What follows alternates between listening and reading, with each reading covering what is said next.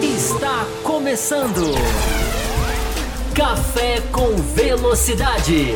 Com Fábio Campos, Matheus Pucci, Thiago Raposo e Will Bueno. A dose certa na análise do esporte a motor. Para você que nos ouve no cafécomvelocidade.com.br ou para você que nos assiste no youtube.com.br Café com Velocidade, estamos começando a edição 735 do Café com Velocidade. Uma semana não tão feliz assim para o universo do esporte motor, para o universo da Fórmula 1, pois perdemos Frank Williams, Sir Frank Williams, ah, um nome realmente que se confunde com a Fórmula 1, o nome que está lá há tanto tempo como equipe e que abrigou tantos pilotos brasileiros. E enfim, Frank Williams acabou nos deixando nessa semana. Nós vamos falar sobre isso. Ah, tem muita gente instigando aqui né, nos e-mails o tamanho de Frank Williams. Tem até e-mail sobre isso, então vamos lá para deixar todo mundo feliz, né? O tamanho de Frank Williams. Ah, falar um pouco sobre isso e falar também sobre Arábia Saudita, Jeddah, ou Jeddah, que já vem neste próximo final de semana, etapa final, reta final. Restam apenas duas provas, duas etapas para a gente conhecer o grande campeão dessa temporada de 2021, que está dando o que falar, uma disputa até o fim, até o último momento. Hoje, apenas eu e o Will Bueno, Matheus Pucci e Fábio Campos estão ausentes. Enfim, ambos tiveram aí questões profissionais em cima da hora. Pode ser até que um dos dois apareça no meio do programa, mas como o Will Bueno apareceu algumas semanas atrás. Mas a princípio eu e o Bueno tomando conta hoje do programa. O Will Bueno, eu sei que você já falou no, no, no Botequim hoje sobre Frank Williams, mas enfim, é uma perda gigantesca né, para o esporte. Um nome que tem uma importância assim, é, não tem nem como calcular a importância dele, quantos títulos como construtor, quanto, tantos títulos como piloto. As, muitos pilotos brasileiros passaram pela equipe Williams, né, um celeiro de pilotos brasileiros. E, enfim, uma perda realmente para o esporte a motor. Sir Frank Williams, Will Bueno. Saudações, Thiago Raposo, ouvintes, espectadores do Café com Velocidade. Peço aí desculpas pelo atraso, né? O atraso, a edição agora foi totalmente minha culpa que eu, que eu, que eu atrasei um pouquinho aqui. É, também peço, já peço desculpas antecipadamente pelas eventuais tosses que eu vou dar aqui, porque minha garganta realmente está um pouco problemática, digamos assim. Mas cá estamos para mais uma edição, como você bem disse, né, né, né Thiago Raposo?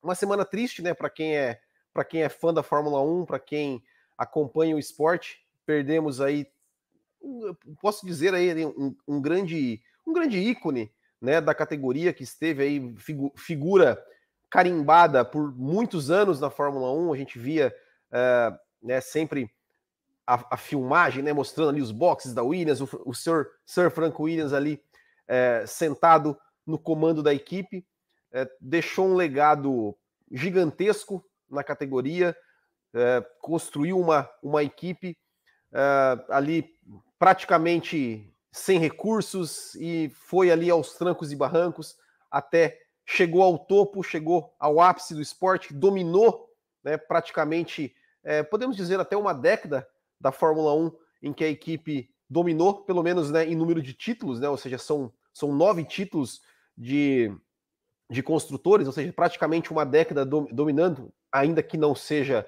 é, títulos seguidos.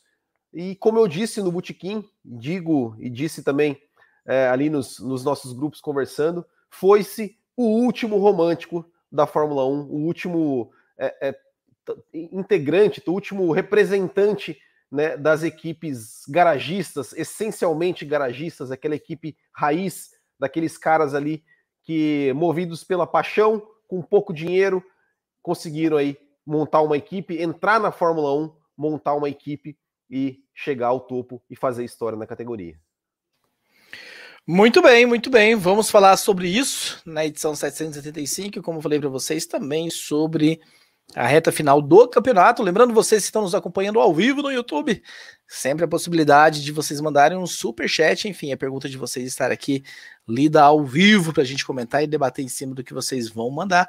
É só clicar no super chat. Nós temos um programa de apoio, apoia.se barra Café Velocidade. Quem está nos acompanhando no YouTube está aí no endereço. Ou você pode se tornar membro também, né? Seja membro clicando aí no YouTube Existem algumas recompensas para vocês que vão se tornar membros. Quero trazer alguns e-mails, Bueno, sobre o assunto, para a gente já entrar nesse assunto, a gente, enfim, aprofundar um pouco mais sobre a perda do Frank Williams. O Abel Pereira, olá! Galera do Café com Velocidade, o adeus ao Frank Williams. Qual o tamanho do último dos garagistas da Fórmula 1? Como foi para este grande chefe de equipe ter permanecido tanto ah, em lugar e agora dominado por grandes empresas, né? Enfim, é, ele que, enfim, se recusou, né, Will Bueno, por muito tempo. A BMW quis, ah, enfim, levar a equipe lá no, no começo dos anos 2000, 2000, ele se recusou. E por muito tempo se recusou, até que agora, realmente, quando já não estava mais no comando, a filha dele estava lá, acabaram passando a equipe para frente, segue com o nome Williams, mas enfim, já não tem mais nenhum representante da família. O Michael Oliveira também manda, né? Boa noite a todos. Duas perguntas. Qual o tamanho de Frank Williams na Fórmula 1? Se a Fórmula 1 ligasse para as suas histórias, qual seria o grid de equipes, né, sem limite, que deveria estar presente atualmente? O meu grid ideal de cabeça seria Lotus, Brabham, Tyrrell, Williams, Ferrari, Red Bull, BMW, Mercedes, Alfa Romeo, McLaren, Renault, Honda, Sauber, Jordan e Penske. Enfim, Will Bueno, existe uma brincadeira né, interna, piada interna, que Fábio Campos até não gosta muito sobre essa questão do tamanho, e tamanho, fala que é falta de criatividade, mas os nossos ouvintes gostaram e hoje, enfim, acho que cabe bastante essa brincadeira e com, com seriedade a gente falar um pouquinho sobre esse tamanho do Frank Williams, complementar o que você já trouxe aí na sua abertura. Olha, até complementando aí a, a brincadeira né, que, o, que, o nosso, que o nosso ouvinte fez né, com relação às equipes, né? É, a gente está falando aqui da Williams, que foi a, né, é, é, praticamente a última, a última equipe garagista, apesar de não ser mais, né, como você, você bem falou, não ser, não ter mais nenhum representante da família Williams, né, desde o GP da Itália de 2020. É, e a gente, honestamente, não, não, não, não podemos garantir, não dá para saber né, por quanto tempo o nome Williams vai permanecer na Fórmula 1, né? Porque nada impede, né, que, que os novos donos de repente resolvam trocar o nome da equipe, vendam o nome da equipe, é, enfim. É, mas sem dúvida nesse grid histórico, né, que, que o nosso ouvinte colocou, sem dúvida o Williams sempre estará presente. Né, Williams, ele falou, ele falou é, Brabham, Tyrrell, Lotus, é, Jordan, é, Minardi, para mim, apesar de não ter não ser uma equipe vencedora, mas era uma equipe para mim que, que significa muito, realmente significa a, a, a, verdadeira paixão, né, do, do, do, de uma pessoa ter uma equipe de Fórmula 1, mesmo com, com resultados modestos. Uh, e o tamanho da Williams, eu acho que é o tamanho, né, dos, dos números que ela que ela representa, né? Ou seja, a Williams ela conquistou nove títulos de construtores, sete títulos de pilotos, 781 grandes prêmios, 114 vitórias, 128 pole positions, 133 melhores voltas, 313 pódios, 33 dobradinhas uh, ao longo de todos esses anos. Então a Williams ela é, ela é gigante na história da Fórmula 1. Ela tem é, é, é, eu acho que, que o, Frank Williams é, ele conseguiu fazer, é, como, como, como, a gente falou, né, uma, de uma equipe sem dinheiro. Para quem viu, assistiu aquele documentário da Williams que saiu no Netflix, não me lembro se foi em 2019 ou 2020, Uh, mas mostra né, ali todo tudo que aconteceu, né? O, Fran o Franco Williams praticamente sem dinheiro, pegando empréstimo daqui, pegando empréstimo dali, é, com, com, pneus contados, né? Para poder disputar uma temporada, ah, se furasse um pneu, se batesse, não, não, não, sabia o que fazer, comprando chassis né, de carros de carros de outras equipes para poder correr. Chegou até a vender a sua equipe, né, a equipe que se tornou é, a equipe Wolf por, acho que por dois anos, até que depois o Frank Williams conseguiu voltar e colocar de novo o nome Williams, é, o nome Williams na, na, na, como equipe de Fórmula 1. Uh, ah, e foi, e foi ali aos trancos e barrancos, andando no final do grid, andando no meio do grid, até que em 79 conseguiu ali, no meio da temporada, é, fazer uma, uma, uma, uma, uma evolução, uma atualização aerodinâmica, né, uma, uma grande inovação de colocar ali os carros, né, as, as, as saias laterais, né, que deixavam ali o ar preso mais, e o carro mais rente ao solo, que conseguiu dominar né, o final da temporada de 79, apesar de não ter vencido o título. É, e depois, na década de 80, foi ali né, o grande auge da equipe, né, conquistou ali os títulos de construtores é, e de pilotos. Né, conseguiu é, o título de pilotos e construtores em 1980, depois de pilotos em 82, é, de construtores em 81, de construtores em 86, de pilotos e construtores em 87, é, e depois também ali no, no, no, na primeira metade, ali um pouquinho, esticando um pouquinho mais dos anos 90, também conquistou, é, é, construiu o carro que para mim, é, acho que é o carro mais perfeito da história da Fórmula 1, que é aquela Williams, a, a Williams de 1992, né, FW14B, que era o carro de outro planeta, né, como, como foi denominado. É, que, que tão, tão de outro planeta que até o Mansell conseguiu ser campeão. Ah, mas o Mansell, mas é, é, é eu, é só para provocar, é só pra provocar. Eu, eu, acho, eu, eu acho que aquele carro casou realmente com, com o Mansell numa excelente fase, né? Até porque se a gente, se a gente for parar para analisar, né, é, o carro de 93 era tão bom quanto o de 94, o de 92, mas o, mas o Alan Prost já não estava nos seus melhores dias, né? Tanto é que o Alan Prost teve muito mais trabalho para vencer aquele campeonato de, 92, de 93 do que o Mansell em 92, né? O Mansell em 92 ele estava também, é, um, ele sempre foi um piloto super rápido, é, com um carro que praticamente anulava os erros do piloto, né? Porque quando o piloto de repente errasse, é porque o, o grande defeito, vamos dizer assim, do Mansell era esse, né? Era, era é, é, errar, né? Sofrer é, é, cometer erros que, que acabavam custando-lhe corridas e campeonatos. Né? Porque rápido ele sempre foi, muito rápido, às vezes, às vezes, às vezes até é, se pegar ali os quatro, né, os quatro grandes dos anos 80, às vezes ele, até, ele era até o mais rápido dos quatro, né, mais rápido que Senna, mais rápido que Prost, mais rápido que Piquet, só que errava demais. E quando ele pegou um super carro que, que praticamente anulava o erro, né, porque é, suspensão ativa, é, controle de tração que, que, que corrigia, né? O, o, o, próprio, o próprio carro, o próprio computador corrigia né, é, a, a, as ondulações da pista, os erros, né, que eventual, eventuais erros ali que o piloto poderia, poderia ter, de, do carro de repente sair de traseira ou sair de dianteira, é, casou com o Nigel Mansell, que foi realmente um, algo, algo é, extremamente dominador na época, né, quebrou todos os recordes né, de, de maior número de vitórias numa temporada, de, de emendar ali cinco vitórias seguidas, né? E só realmente não emendou, não emendou a sexta seguida porque teve, teve aquele pit stop em Mônaco e depois, né? É, ultrapassar em Mônaco ali é praticamente impossível com o Ayrton Senna ainda ali, né? O, Mister Mônaco é, realmente não tinha não tinha como, mas mas realmente foi, foi um carro, é, é, é uma, uma equipe, né? Realmente muito muito muito forte, né? Eu até vi, pouco, pouco antes de entrar, né, a gente fazer a edição aqui, eu entrei no Twitter e eu vi o Fábio Campos é, tweetando sobre isso, é, e eu até cheguei a comentar algo, algo sobre isso no Botequim hoje, é, só que não me veio a palavra e o Fábio Campos, ele acabou me... O, o tweet do Fábio Campos acabou me, me, me falando, é, era exatamente isso.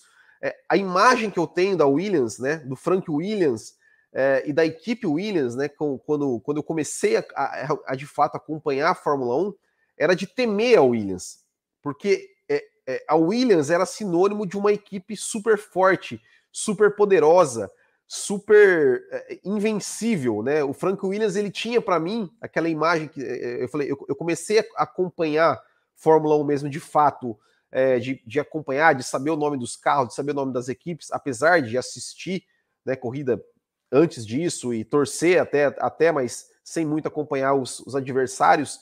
É, na temporada de 91. Então, na temporada de 92, assim, é, é, quando eu via, né, mostrava o box da Williams, lá o Frank Williams sentado naquela cadeira, para mim era quase como que um vilão, um chefão do mal ali, que era o cara que, que era impossível de era impossível de ser vencido, né? É, então, é, é, é essa é a imagem que, a primeira imagem que eu tenho da Williams, né? A imagem realmente de uma equipe super forte, super poderosa, invencível, e o Frank Williams naquela imagem ali, que para muitos poderia é, é, passar uma fraqueza, né, por, por ter a, a, limitação, por estar numa cadeira de rodas, mas para mim ali, para o pequeno Will ali de nove anos, significava uma coisa exatamente o contrário, um, um, uma força, um poder muito grande. É, pelo, pelo tamanho da, da história que ele construiu, naquele, que, que ele estava fazendo naquele momento com aquele super carro. E é exatamente, né? Eu tenho essa mesma visão, mais ou menos a mesma época também. E, enfim, o carro de 92, 93 com o Prost também foram carros realmente sensacionais. Então, assim, até justifica muito, né? O Ayrton ter desejado tanto esse carro, mas aí em 94, quando ele chega, enfim, com algumas mudanças de regra, o carro já não era o mesmo. E, e a quantidade de brasileiros, né, que passou por lá o Ayrton, o Bruno, o Piquet ganhou o título, Barrichello Massa mais recentemente, o Felipe Nasser foi piloto de teste, né? Antes de ele estrear na Sauber, ele foi piloto de teste. O Max Wilson lá no começo também foi piloto de teste. Antônio Pisoni, né? Enfim, que teve uma história muito muito legal com o Williams. Eu, eu, espero não ter esquecido nenhum dos brasileiros. O José Carlos, o José Carlos Patti, né? Ainda não, não era o, o, nome Williams, mas era já a equipe do Frank Williams, né? A, a equipe corria como é, com o nome é, é, Iso Malboro, mas o nome da equipe era Frank Williams Racing Car, 72. Né? Então o José Carlos Patti também participou. E fora né, o combustível da Petrobras, né? Que, que, que também teve parceria com a Williams aí por, é, acho que se não me engano, de 98 até 2005. Sim. Se eu não me engano, foi isso, né? É, e, e, o que você falou, né, do, do é, é, do. A gente falou do carro de 92, né? E falou do Ayrton Senna. É, é, é até irônico, né? Porque esse super carro de 92 que a Williams fez, 92, 93, que fez com que a Fórmula 1, a FIA, mudassem as regras, né? Tirassem todos essas, esses aparatos eletrônicos, proibissem esses aparatos eletrônicos, porque não tinha realmente graça, né? Pra, pra, né, é, é, apesar do, do, do, do Ayrton Senna fazer o que muitos consideram a sua melhor temporada em 93, não teve nenhuma chance de disputar efetivamente o campeonato. Então tiraram toda, todos esses aparatos eletrônicos é, e fez, né, quando o Ayrton Senna justamente foi para a equipe, é, né, o, o, carro assim, é, era um carro bom, é, se bem que ele foi melhorando ao longo da temporada, né, de 94, né, já com o Damon Hill, é, e acabou, né, que, que infelizmente é, é, ficou, a gente falou, marca muitos brasileiros, né?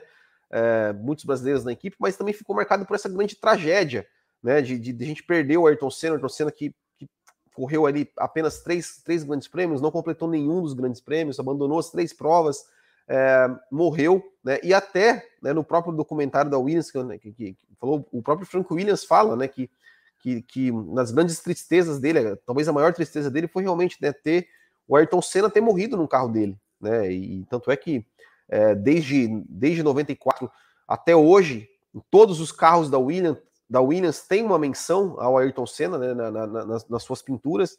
É, então é, é uma equipe que, que, que para nós brasileiros tem uma, uma, um, significado muito grande, né? Ou seja, a gente teve o Nelson Piquet vencendo um título, ganhando o, o seu último título lá.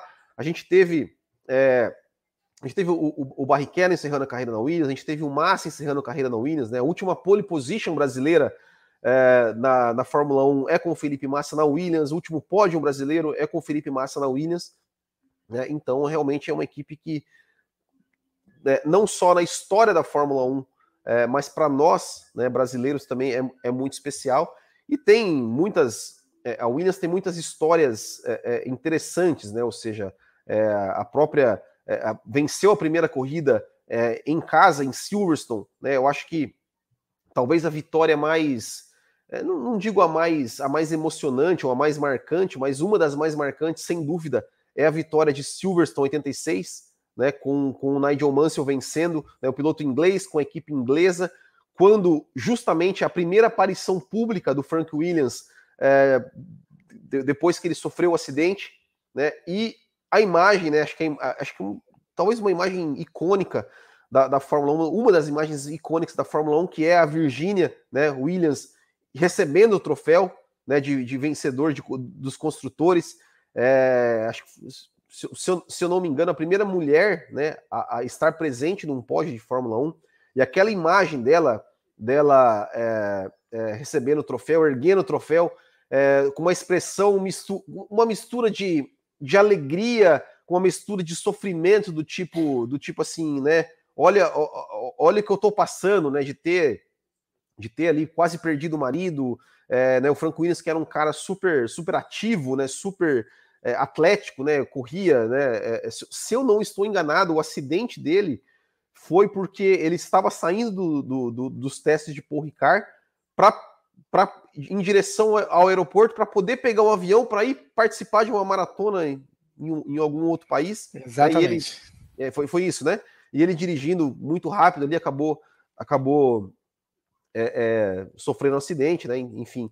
É, então acho que é, essa essa essa vitória né, de Silverstone 86 é, se, se não o, um, o maior momento, mas pelo menos eu vejo assim como um dos maiores momentos da equipe, assim, um dos momentos mais marcantes da equipe, né? Ou seja, a festa da torcida é, pela, pelo Nigel Mansell e, e, e, e principalmente a, a Virgínia lá recebendo o troféu, né? A Virgínia que é, né? A, a, a, mais uma vez voltando à questão do documentário, né? É a, a principal personagem, vamos dizer, é um documentário da Williams, mas da ótica da Virgínia, né? É, então tem coisas muito muito interessantes, né, sobre sobre sobre o Frank Williams. Ele, ele é um documentário que não fala tanto da equipe, fala mais da pessoa Frank Williams é, e de como o Frank Williams era um cara absolutamente que vivia para a equipe, até abrindo mão muitas vezes da, da convivência da família, né, para para estar na equipe, morou na fábrica da equipe. É, então, realmente é um cara aí que, que enfim, de, deixou, deixou sua história, deixou o seu legado e que jamais será esquecido aí por qualquer, qualquer fã da Fórmula 1. Uh, em 2013, né, eu até coloquei isso no meu Twitter hoje, né, essa frase é mais do Fábio Campos, coloquei no meu Twitter hoje, né, a gente escuta toda semana, mas hoje eu coloquei que eu acho que, sei lá, valia a pena entrar lá no Twitter e colocar isso, né? Em 2013, eu e a, a, Juliane Serrazoli, que, enfim, que era uma mera blogueira na época, né? Hoje ela acompanha a Fórmula 1 e, e com, a, com, a, equipe da Band. Ah, nós produzimos uma série de textos, né, em conjunto, sobre alguns. Hoje. Alguns grandes. ah, enfim, grandes nomes. Fizemos sobre o Ron Dennis, enfim, fizemos sobre vários grandes nomes de donos de equipe. E uma série sempre de cinco posts ao longo da semana, de segunda a sexta-feira, a gente publicou ah, alguma dessas séries, então a gente fez sobre o Frank Williams também. Eu estou mandando aqui no chat do YouTube, né? Se alguém tiver curiosidade, e eu vi que o YouTube juntou tudo. Mas enfim, se vocês copiarem isso aí e enfim, separarem esse link, vocês vão conseguir a ler esse texto. Eu recomendo quem quer realmente saber um pouco mais sobre a história. A gente realmente mergulhou, fez uma pesquisa. Eu lembro que eu tinha um livro especial da, só, só sobre o Williams, que esse livro eu vendi ele há duas semanas atrás. Olha aí, ó. Que é a biografia da, da Williams, assim, com fotos e tudo mais. Hoje eu chamei o cara aí, você teve um timing perfeito para comprar esse livro, hein? Ah, porque um cara que veio, um cara lá do Botequim, hein? Ah, e é de, de, Santa Catarina. Foi pelo Botequim ah, é? que ele foi, foi e comprou. Enfim, e tá aí o link aí no YouTube, quem quiser, quem estiver acompanhando ao vivo com a gente, quem quiser acompanhar. Quem não tá ao vivo com a gente, mas ficou curioso, entre lá no blog da, da Juliane Serrazoli, porque não tem mais o, não existe mais o Café com Velocidade, Café com F1, aliás. Café com Velocidade existe, estamos aqui. Mas enfim, era um projeto com o conjunto do Café com F1 com o blog da Ju, que é julianeserazole.com.br. Digitam lá Frank Williams que vocês vão achar esses, essas séries de posts que foram feitas lá em 2011. Falamos sobre o brasileiro, sobre o tamanho, sobre os títulos, né? Tudo mais da, do, do, da equipe Williams, da Will. Uh, vale ressaltar, né? Os campeões, Alan Jones em 1980, 82 o Keck Rosberg, Piquet 87, Mansell 92, Prost 93, Damon Hill 96 e Villeneuve 97. O Frank Williams, que era conhecido como um cara que não passava muita mão na cabeça de campeão, né, Wilber? Exatamente, né? Ele fala que tem, tem uma, uma, uma, frase dele que fala que ele que assim, ah, o cara que ganhou, ganhou o título, então a, a motivação dele não, não, não vai ser a mesma para o ano seguinte, né? Então, por isso que não, não valia muito a pena renovar o contrato. Claro, também tinha questão financeira, né? Ou seja, é, o cara, quando é campeão, o cara obviamente quer, quer, quer ganhar mais dinheiro, né? E aí o Frank Williams não era, não era muito afim de pagar, não, né? E aí ele é, deixou é, ou seja, dispensou o Nelson Piquet, depois, apesar que o próprio Nelson Piquet também né, não estava muito não estava muito feliz ali no, no, ambiente da Williams, né, com, com, com o Nigel Mansell na equipe, mas depois dispensou o Prost, é, dispensou o Mansell, dispensou o Prost, dispensou o Damon Hill. É, o Villeneuve ele manteve, né? Mas, mas, mas tinha essa essa essa fama também, né? De, de não não valorizar muito assim os, os, os pilotos que foram campeões com a, com a, com a, sua, com a sua equipe. Não podemos, né? Não seria café com velocidade se a gente, enfim, ficasse só no oba-oba. A gente não pode deixar de falar também, né? Que nessa fase final da equipe, ainda com os Williams no comando, que a equipe, enfim, tomou um, um rumo que não é um rumo que a gente acha que talvez deveria ter, ter tomado, se apequenou, por assim dizer. Começou a olhar muito mais a carteira dos pilotos que estavam interessados em entrar na Fórmula 1 do que o talento. Diferente, a gente até faz uma comparação com a McLaren, foi outra equipe também que mergulhou no fundo do poço. Assim como a Williams, a McLaren também mergulhou. Mas a McLaren sempre fez questões de ter ali, mesmo no fundo do poço, estava com o Stoffel Van Dorn, que tinha uma história magnífica de categoria de base, e Fernando Alonso. Em nenhum momento a McLaren uh, vendeu o seu cockpit. A Williams foi para um outro caminho e que talvez até justifique, né, o, o, motivo da saída da família e tudo mais. Mas aí já era uma época, né, que o Frank já não estava mais ali no comando, já tinha passado para a filha, enfim, já estava passando por alguns problemas de saúde.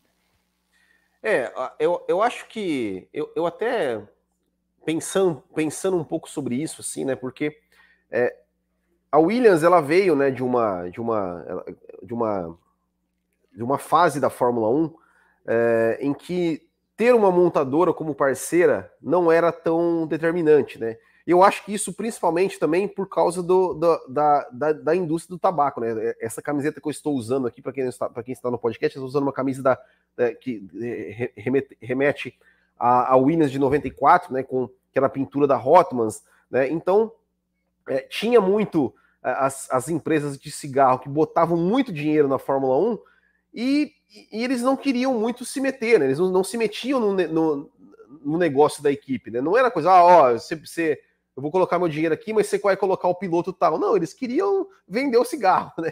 É, co colocar as caixinhas de cigarro sobre rodas ali, né?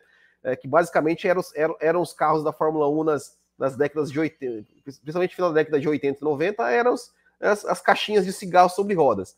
É, quando a Williams fez a parceria com a BMW, né, que, que, que foi mais ou menos na mesma época que se proibiu, né, começou a se proibir as, as propagandas de cigarro, as empresas de cigarro de, de, de, de fazer propagandas é, nos carros de Fórmula 1, começou em alguns países, mas até que chegou que não, não pode mais, é, ao, começou muito a parceria realmente com as, com as grandes montadoras. E a Williams fez a, fez a parceria com a BMW ali no começo do ano, dos anos 2000, conseguiu bons resultados, né, conseguiu ali colher, colher alguns frutos, né, foi é, depois de 97, quando a Williams saiu da Renault, teve dois anos, dois anos ali ruins, né, com é, Mechachrome, Supertech, é, depois de 2000 com a BMW já foi um pouquinho melhor, é, e, e, a partir de 2001 voltou a vencer corridas, em 2003 chegou, né, até, até disputar o título, né, que, que talvez ali se, se não tivesse aquela aquela atualização nos pneus Michelin ali, que, que, que acabou meio que favorecendo a Bridgestone,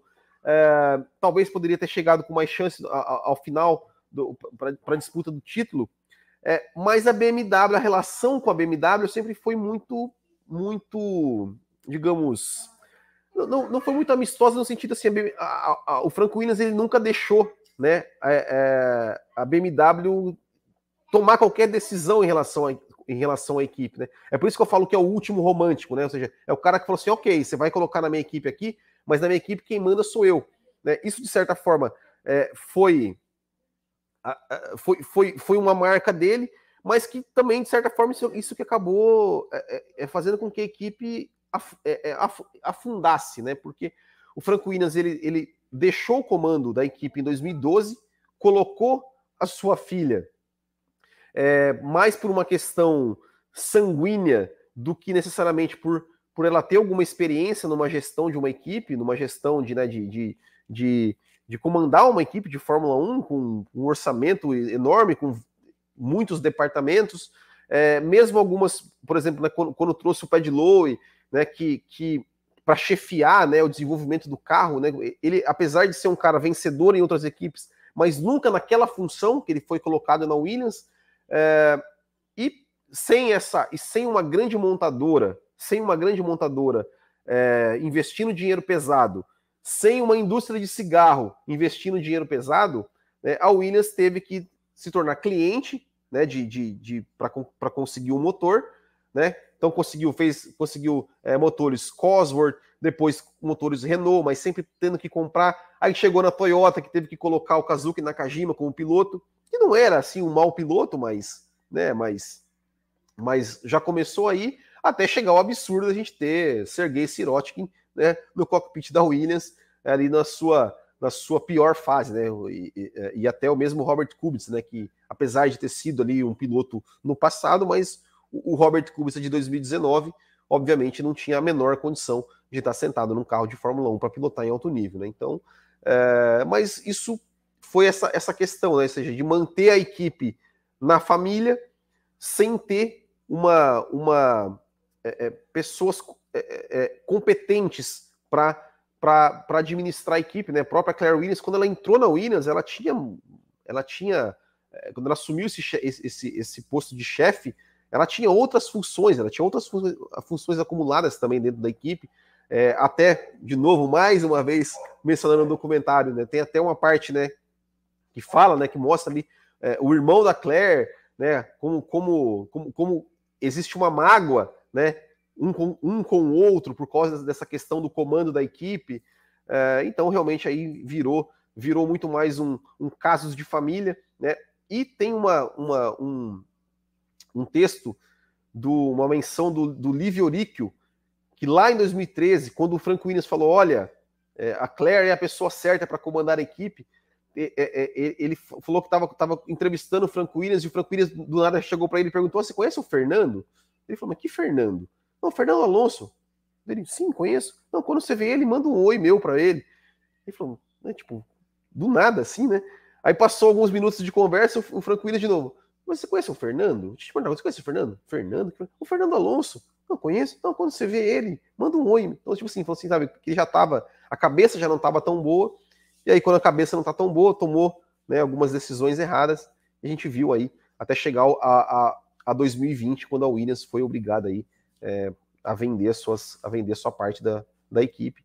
E a equipe Williams hoje realmente permanece só o nome, porque não tem mais nenhuma ligação com a, com a família. Mas enfim, respondendo a pergunta dos nossos fãs, qual o tamanho? É um gigante. É um gigante. gigante. Esse é o tamanho realmente do Frank Williams e da equipe Williams, a história, a importância deles para a Fórmula 1, para o esporte motor como um todo. Então, essa edição 735 do Café com Velocidade fica em homenagem a Sir Frank Williams.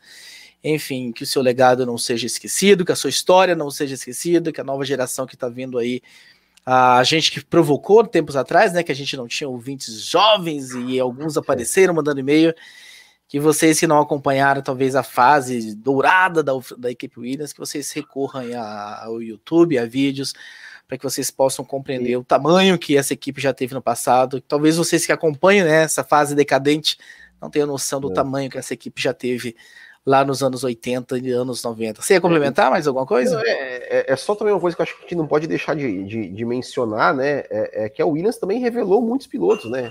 Revelou aí Jason Button, começou na Williams, é, o, Mark, o Mark Webber não, mas o, o, o Nico Rosberg né, começou Sim. na Williams, o David Coulter começou na Williams. É, quem mais? Tem mais, teve mais gente aí que começou na Williams, é, mas de cabeça que eu me, que eu me lembro assim são, são, são esses três. Ah, o próprio, se, se, se você for, for, pensar em termos de Fórmula 1, né, o próprio Juan Pablo Montoya, o próprio, o próprio Jacques Villeneuve. É, Esse olhar que ele tinha para a Fórmula Indy, né? O Zanardi, né? Villeneuve e Montoya, três pilotos que, que, enfim, que que vieram aí da, da Fórmula Indy, então tem essa questão também da. Exato, bem sucedidos, né? Pilotos que eram bem, que eram bem sucedidos na, na, na Fórmula Indy, ele trazia, né? Trouxe para o Williams, né? O, o, é, o Villeneuve deu, deu, deu certo, foi o que deu mais certo, né? foi campeão. O Montoya deu certo também, né? ganhou corridas, tal, não foi campeão. O Zanardi, que infelizmente não deu certo, pegou uma, aquela fase da Williams Super Tech, mas também não, não, não, ele mesmo também não, não, não, não, se ajudou muito, né? Porque o, o Ralf Schumacher conseguiu até fazer uma temporada mais digna na, naquela, naquele, naquele ano, e o Zanardi realmente foi, foi uma, uma tragédia.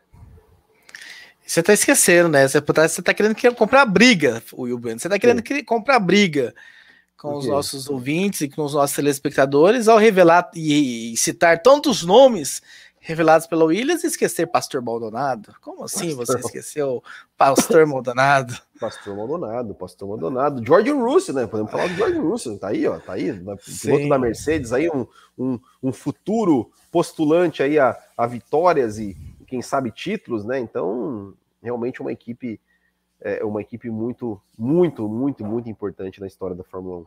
E que honra ver que temos aqui os nossos ouvintes, o nosso querido André Luiz do Silva Santos, o famoso André do Pau, ouvinte é. lá do primeiro ano do, do, Café, 14 anos ouvintes, e citou uma coisa é. importante também, né, é Wilber? O famoso teste do Senna, que o, que o Reginaldo Leme foi cobrir e tal, tem as imagens. Exatamente, né? Foi o primeiro carro que o Ayrton Senna, primeiro carro de Fórmula 1 que o Ayrton Senna pilotou, o primeiro e último, né? O primeiro, o primeiro carro que o Ayrton Senna pilotou da Fórmula 1 foi testando a Williams, né, do Keck Rosberg, em 83 e, e né, depois foi, foi ser piloto em 94. Né? O Bottas estreou na Williams também. É, enfim, teve, teve é, muita, muita gente boa ali que, que foi revelado pela Williams, né? Então, é, sem dúvida, aí uma, uma, uma grande equipe da história da Fórmula 1.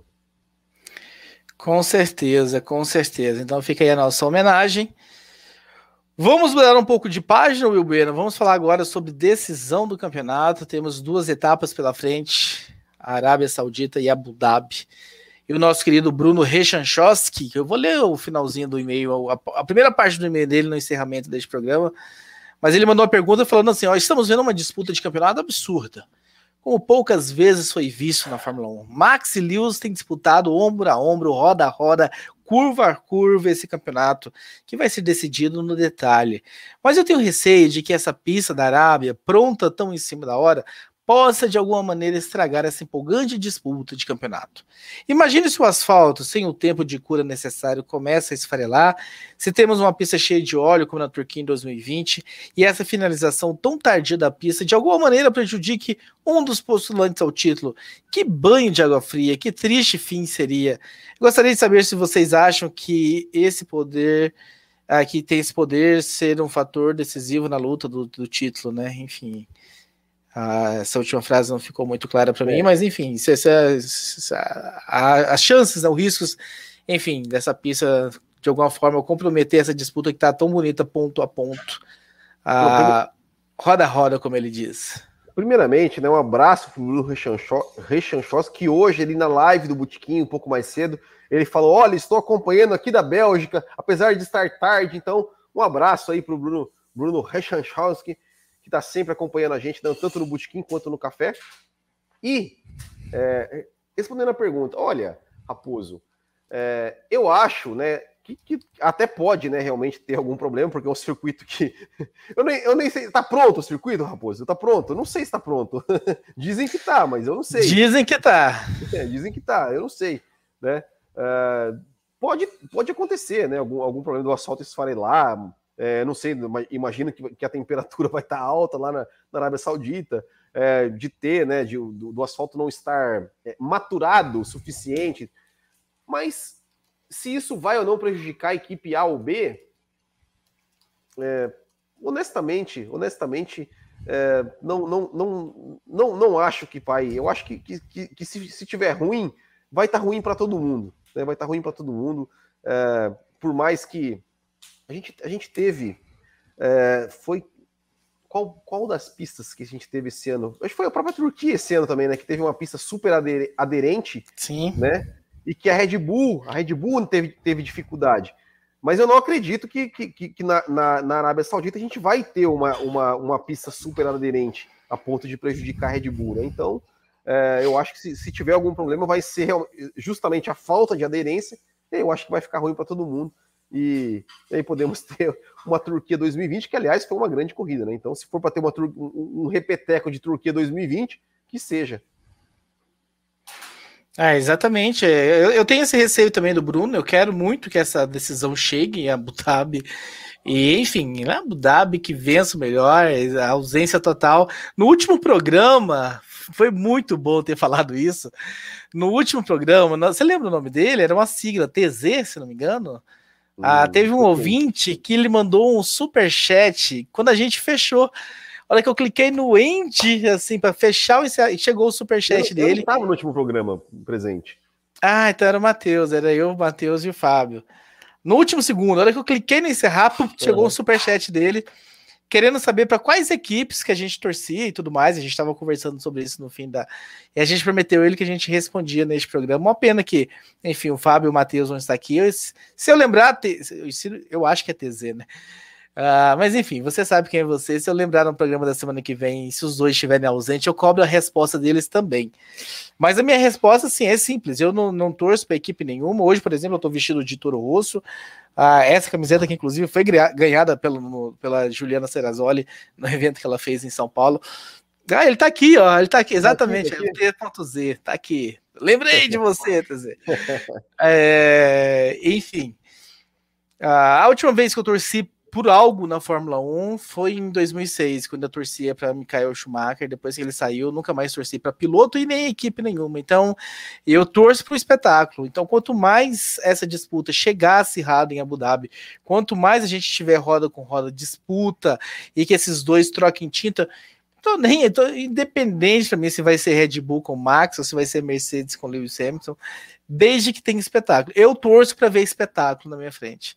Mas o Will Bueno tem torcida. Agora, se ele vai revelar, ou se ele vai dar, ser aqueles jornalistas, não, eu não posso revelar pela ética profissional, eu não sei. Mas que ele torce, ele torce. Não, eu torço, eu torço. É, todo, todo mundo. Eu torço, torço e nunca escondi, mas assim, eu torço, mas eu não sou, não sou nenhum, é, nenhum assim, fanático, né? Não, não, não, não, não, não puxo sardinha né, para a equipe que eu torço, só porque eu torço. Quando quando eu venho aqui falar, eu falo o que é, né, o que, o, o que tento ser imparcial nas análises, mas eu torço para a McLaren, torço para a McLaren, obviamente, pelo, pelo, pela minha infância, né, que, que, que crescia assistindo a McLaren, assistindo né, o Ayrton Senna. Tem um carro da McLaren ali que eu, que eu ganhei quando era criança, que eu tenho até hoje. É, e é, desde a McLaren Marlboro, continuei torcendo para a McLaren na época do Hackney, né? Na época do Mika Hakkinen, né? contra o Michael Schumacher, aquela McLaren lindíssima, é o carro mais lindo da história da Fórmula 1, aquela McLaren West. É, depois, com, com, com o Kimi Raikkonen na McLaren também, torci muito pelo Kimi Raikkonen na McLaren. É, e, enfim, continuo, continuo torcendo, continuo torcendo para a McLaren, mas, né, é, mas também, também, assim, também torço para os brasileiros, mas, mas assim, nada, é, nada de fanatismo, nada de fanatismo. Só não me chame de ferrarista, já me chamaram de ferrarista lá no botequim, eu fiquei bravo. Exatamente, então um abraço aí pro TZ. Eu vou lembrar em TZ de cobrar Fábio Campos e Matheus Pucci dessa resposta, apesar que eu já sei a resposta. Fábio é. Campos vai dar a mesma resposta é. que eu dei, vai falar que é. torce para ninguém e o, e o é. Matheus Pucci para AlphaTauri. Então tá aqui a resposta já antecipada dos dois, mas enfim. Fica é, aí para registros uh, ah, para você saber. O que, que dá para esperar, hein, o Will Bueno? É uma pista nova que ninguém conhece, a gente viu o desenho, cheia de curvas, muito parte muito é. sinuosa. Dá para, enfim, a gente falou dias atrás sobre, ou semanas atrás, sobre essa Fórmula 1 que já não tem mais aquela fórmula, não, olha essa pista dessa característica, é uma pista Exato. Mercedes, essa. A gente viu ao longo da temporada como essa receita de bolo não dá certo esse ano, porque os carros vieram mudando, enfim, aí vieram evoluindo. Dá para falar alguma coisa de Abu Dhabi depois de tudo isso? Ou, enfim, Abu dá para falar que Arábia, Arábia, Arábia, Arábia. Temos Arábia antes de Abu Dhabi. Olha, Raposo, eu vou te falar, eu vou te falar que hoje eu estava, eu estava olhando ali né, o, o, layout da pista e tal, é, e confesso que fiquei preocupado com uma coisa. Nós teremos três zonas de DRS na pista. Três zonas de DRS depois do espetáculo de DRS que a gente teve no Catar. É, isso, isso me preocupa um pouco, assim, me, me, me, me desagradou um pouco, né? Ou seja, se nós temos ali três zonas de DRS, é, se a gente pegar o retrospecto, né, assim, das, das, últimas corridas, parece, né, podemos ali puxar um pouco de sardinha para a Mercedes, né, que a Mercedes vem com motor e tal, é, tá com o motor ali um pouco mais, um pouco, um pouco, é, um, um pouco, eu, eu ia falar mais melhor, mas mais melhor é feio, né, um pouco melhor um pouco Ufa, melhor. Que bom, que bom que você fez uma pausa. um pouco melhor do que, do que o da Red Bull. Então podemos dizer, talvez, né, nossas previsões, que a Mercedes pode fazer, pode ser, ter uma pequena vantagem. Mas por ser uma pista nova, por a gente não saber como é que vai estar a aderência da pista, a gente não saber como é que vai estar é, a temperatura da pista, eu, eu acredito que a, a, corrida lá vai ser, vai ser à noite, né? É, é, sim, porque é, como está duas horas aqui no Brasil, né? O horário de é. transmissão no Brasil vai ser às duas, então acredito que vai ser fim de tarde lá.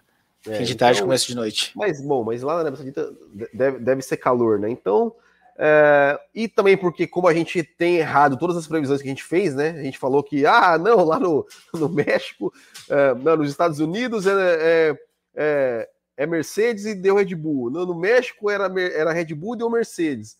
É, Interlagos era Red Bull, deu, deu Mercedes. Então, não, não vou me arriscar, né? Não vou, não vou me arriscar. Só espero realmente que não seja uma corrida com um festival de DRS e que a gente tenha uma disputa equilibrada, que a gente tenha ali Red Bull e Mercedes andando próximos, independente de quem, de quem andar na frente, e que nós tenhamos uma batalha na pista entre os dois postulantes, né? Que os dois consigam ali, é, nem que seja só na parte final ali, que eles tenham realmente um duelo roda com roda e que o campeonato não acabe, não acabe na Arábia Saudita, né? Nada contra o Max Verstappen, né? Não estou torcendo contra o Max Verstappen. Só estou torcendo para que nós tenhamos que o campeonato chegue em Abu Dhabi é, é, indefinido, né? Que, que o Max Verstappen é, ele pode ser campeão da Arábia Saudita, é, chegando, vencendo. Se ele vencer e chegar e fizer a volta mais rápido, o Hamilton tem que chegar em sexto, né? É isso? O sétimo? Sexto? Sexto. Se ele só é, vencer. Eu não fiz é. a conta, mas é por aí mesmo. É, e... se, é, é isso. Se, se, o Verstappen vencer e fizer a volta mais rápido, o Hamilton tem que chegar em sexto. Se o Verstappen só vencer sem volta mais rápido, o Hamilton tem que chegar em sétimo. É mais ou menos isso. É, seria realmente bem, bem um anticlímax para Abu Dhabi, né? Todos nós esperando uma disputa. Todo mundo naquela questão, né? Dos dois poderem chegar empatados, separados por um, dois pontos em Abu Dhabi, e de repente, pá, acaba na Arábia a decisão do título. Ah, é, a minha torcida é essa, né? Provavelmente os torcedores de Red Bull e Max Verstappen estão torcendo para isso. E, enfim, um apelo para você. Se você torce para Max Verstappen e Red Bull, continue torcendo para ele ser campeão, mas torça para ser Abu Dhabi. Deixa quem, quem é fã de corrida, de decisão, uhum. de espetáculo, que a gente possa ver uma decisão legal. Aí lá você torce, enfim, faz as suas mandigas e tudo mais para ele ser campeão. Mas vamos levar para Abu Dhabi essa decisão, vamos ver é. o título chegar lá. É, Abu, Abu Dhabi que também né, vai ser uma pista nova, né? Porque Exato. Um traçado, um traçado que ninguém que ninguém, que ninguém conhece, né? Porque teve, teve, mudanças. Esperamos, né, que sejam mudanças que permitam ultrapassagem, né? né? Mas, mas também é uma pista nova. Então esperamos aí que tenhamos duas, duas grandes corridas e que o campeonato tenha um final digno da temporada que, que, que, que vem, vem sendo entregue, né? Temos mais uns e-mails aqui, Will, para a gente matar o programa. Uhum. João Pedro Melo, né? Salve pessoal do Café com Velocidade. Recentemente eu li uma declaração do Max Verstappen que o mesmo afirma que o título da Fórmula 1 seria o seu objetivo final e após conquistar essa meta, começaria a pensar em uma migração para outra categoria ou até mesmo para algum lugar fora das pistas. Se isso realmente se concretizar, obviamente que respeitaria a decisão, mas também iria achar um grande desperdício, pois vendo toda a capacidade do holandês na disputa contra Hamilton, se ficasse por mais tempo, não tenho dúvidas de que seria pelo menos tricampeão mundial. Quais são as vossas conjecturas sobre isso? Eu não vi essa entrevista, você viu? Eu também, eu, eu vi em, em algum eu não vi entrevista, mas eu, eu vi alguma, acho que no Instagram alguém recortou ali a, a aspas do, do Verstappen falando sobre isso. Mas eu acho assim, todo piloto fala isso, sabe? Todo, todo piloto fala isso. É, é, de que, ah, vou ganhar. até eu lembro, eu lembro, eu me lembro que a gente, a gente comentou aqui do, do, né, do, do Ayrton Senna, da morte do Ayrton Senna, Williams e tal. Quando é, naquela semana que o Ayrton Senna morreu, passou lá o Globo Repórter do Senna e tal, e passou uma, uma, uma, uma declaração da mãe do Ayrton Senna falando, né? Que o, que o Ayrton Senna falou assim para ela: assim, não, mãe, quando eu for campeão, eu paro. E ela mesmo falou assim: ah, mas eu, ele falou isso, mas eu sei que não vai ser assim. Eu acho que não vai ser assim também com o Max Verstappen, né? O Max Verstappen é, é, cara, o cara, o cara sei lá, eu, eu, eu, ah, depois, depois, do, depois do Rosberg, do Case Stoner, eu não duvido muito mais, assim, mas eu acho uma loucura a pessoa abdicar da infância, da juventude, é, e chegar lá, mas... parei. Mas então, mas, mas é que o Rosberg, eu acho que o Rosberg foi uma. Eh, se a gente, se a gente parar para pensar, eu acho que até. Eu, eu, acho que tem muita, muita questão, é, influência até, até da, da, da, família, da esposa, né? Porque o, o, que ele teve que abrir mão ali para vencer aquele o Stoner, O Stoner foi total esposa. A esposa é, então, falou assim, chega, e, chega. E o, e, o, e o Rosberg também foi, com certeza foi, com certeza foi, né? O Max Verstappen é, sei lá, será que a Kelly Piquet falou para ele, ó, oh, você vai, chega, né? Não, não, não, não, consigo, não, imagino. Eu não consigo imaginar isso, eu não consigo imaginar isso, não consigo imaginar ele com, com, com, com ele tem que 23 anos, ganhando um campeonato e falar, ah, vou parar com 23 anos. 23 anos era, era, era é, é, você pegar a geração mais antiga, a Schumacher e tal. Ah, era, 23 anos. Era, era a idade que os caras entravam na Fórmula 1. Era os cara, e o cara vai parar? Não vai parar, vai, vai para onde? Vai para Indy, vai para NASCAR, vai. Vai para Fórmula E? É, tipo. Fábio Campos tá aqui para defender assim, a categoria. Respeito, mas assim, não, para mim não faz, para mim não faz sentido assim, o cara do, do, nível do Max Verstappen que chegou no nível que ele tá, é, até porque nenhum sentido. Até, por, até porque assim, né? É, é, o cara ganha o campeonato ele meio que tira um peso das costas dele, assim, e acho que o, o que vier depois é lucro, né? É, o Max Verstappen não é um James Hunt, né? Que, que, que vai ser campeão e depois vai só querer saber de, de, de bebedeira e festa, né? Então, é, eu acho que falou, falou por falar. Eu acho que eu, eu, não, eu não acredito, né? Porque tem a questão, tem a questão da grana também, né, cara? Pô, o cara é campeão do mundo, o cara imagina quanto que não vai valer o passe dele, né? Quanto que ele não vai poder ganhar de, de, de dinheiro ali, enfim. Também não é, vejo. Me, me, surpreenderia muito se isso acontecesse, se isso acontecesse, o Max Verstappen anunciasse aí que iria parar com 23, 24 anos. O Elbert Vinícius, bom dia, amigos do Café com Velocidade. Eu gostaria de fazer uma pergunta para o Fábio Campos. Ih, Fábio Campos. Ele não está aqui, Elbert, mas eu sei responder essa pergunta por ele. Ele fala assim: Fábio Campos, no domingo de Abu Dhabi, você vai assistir a corrida ao vivo ou vai esperar o replay para ver o final dos melhores do campeonato dos últimos anos? Valeu, pessoal. É, Albert, ele vai esperar. Assim como já acompanha o Fábio Campos no Café com Velocidade desde 2000 bolinha.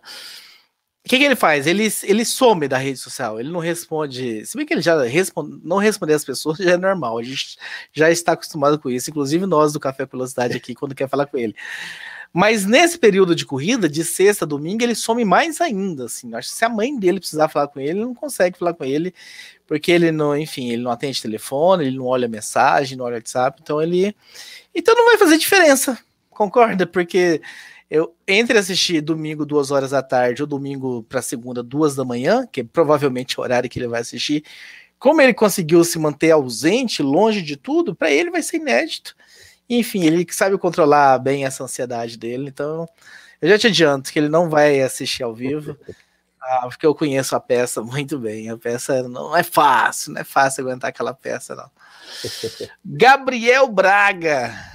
Olá, meu nome é Gabriel, tenho 21 anos e este é meu primeiro e-mail de muitos. Tenho várias perguntas anotadas e essa é, é a minha primeira.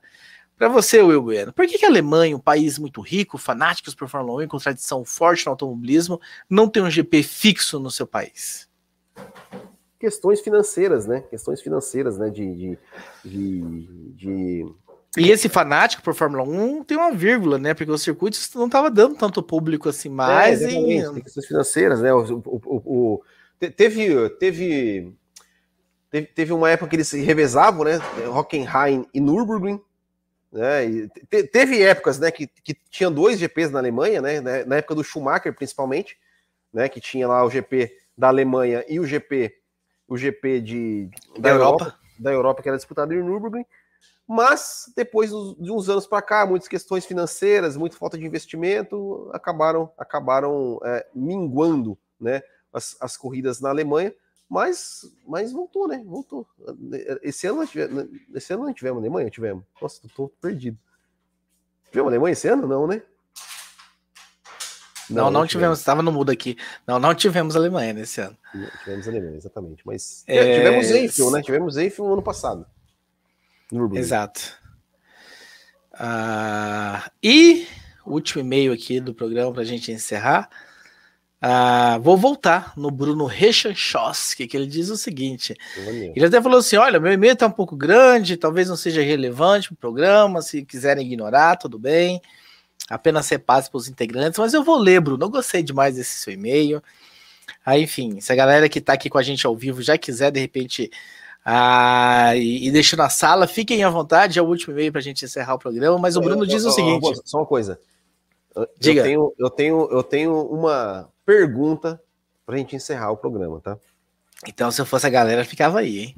O Bruno diz o seguinte: bom dia, boa tarde, boa noite, bancada do Café com Velocidade. Eu gostaria de mais uma vez deixar o meu elogio a todos os membros dessa bancada que abdicam do seu tempo livre para trazer análises e debate de forma crítica e sensata. O que eu mais gosto no café é quando o integrante diz para o outro: eu não concordo. Eu acho sensacional, pois assim temos debate, dois ou mais pontos de vista, cada um apresenta as suas variáveis e considerações e faz que nós, ouvintes e espectadores, tenhamos muito mais informações para formar as nossas opiniões sobre determinado fato ou acontecimento do GP.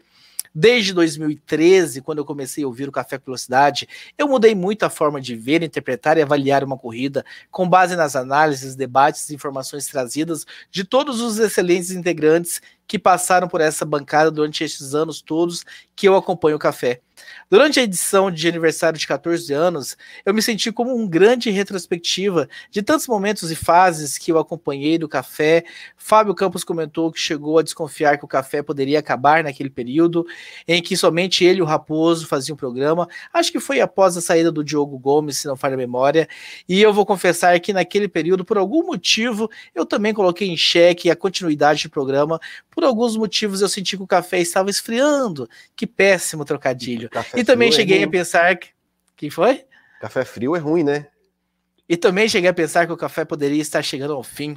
Mas nós ouvintes temos a sorte que vocês, Raposo e Campos, são dois grandes dinossauros perseverantes dos mundos do podcast. Não desistiram, aprimoraram e hoje temos essa excelente bancada com o Will e o Matheus completando esse excelente time de analistas. Vida longa ao café com velocidade e um grande abraço desde que vos escreve da Bélgica, que não é um tuiteiro das quatro costados, não manda e-mails periodicamente, mas é um ouvinte e espectador assíduo deste programa.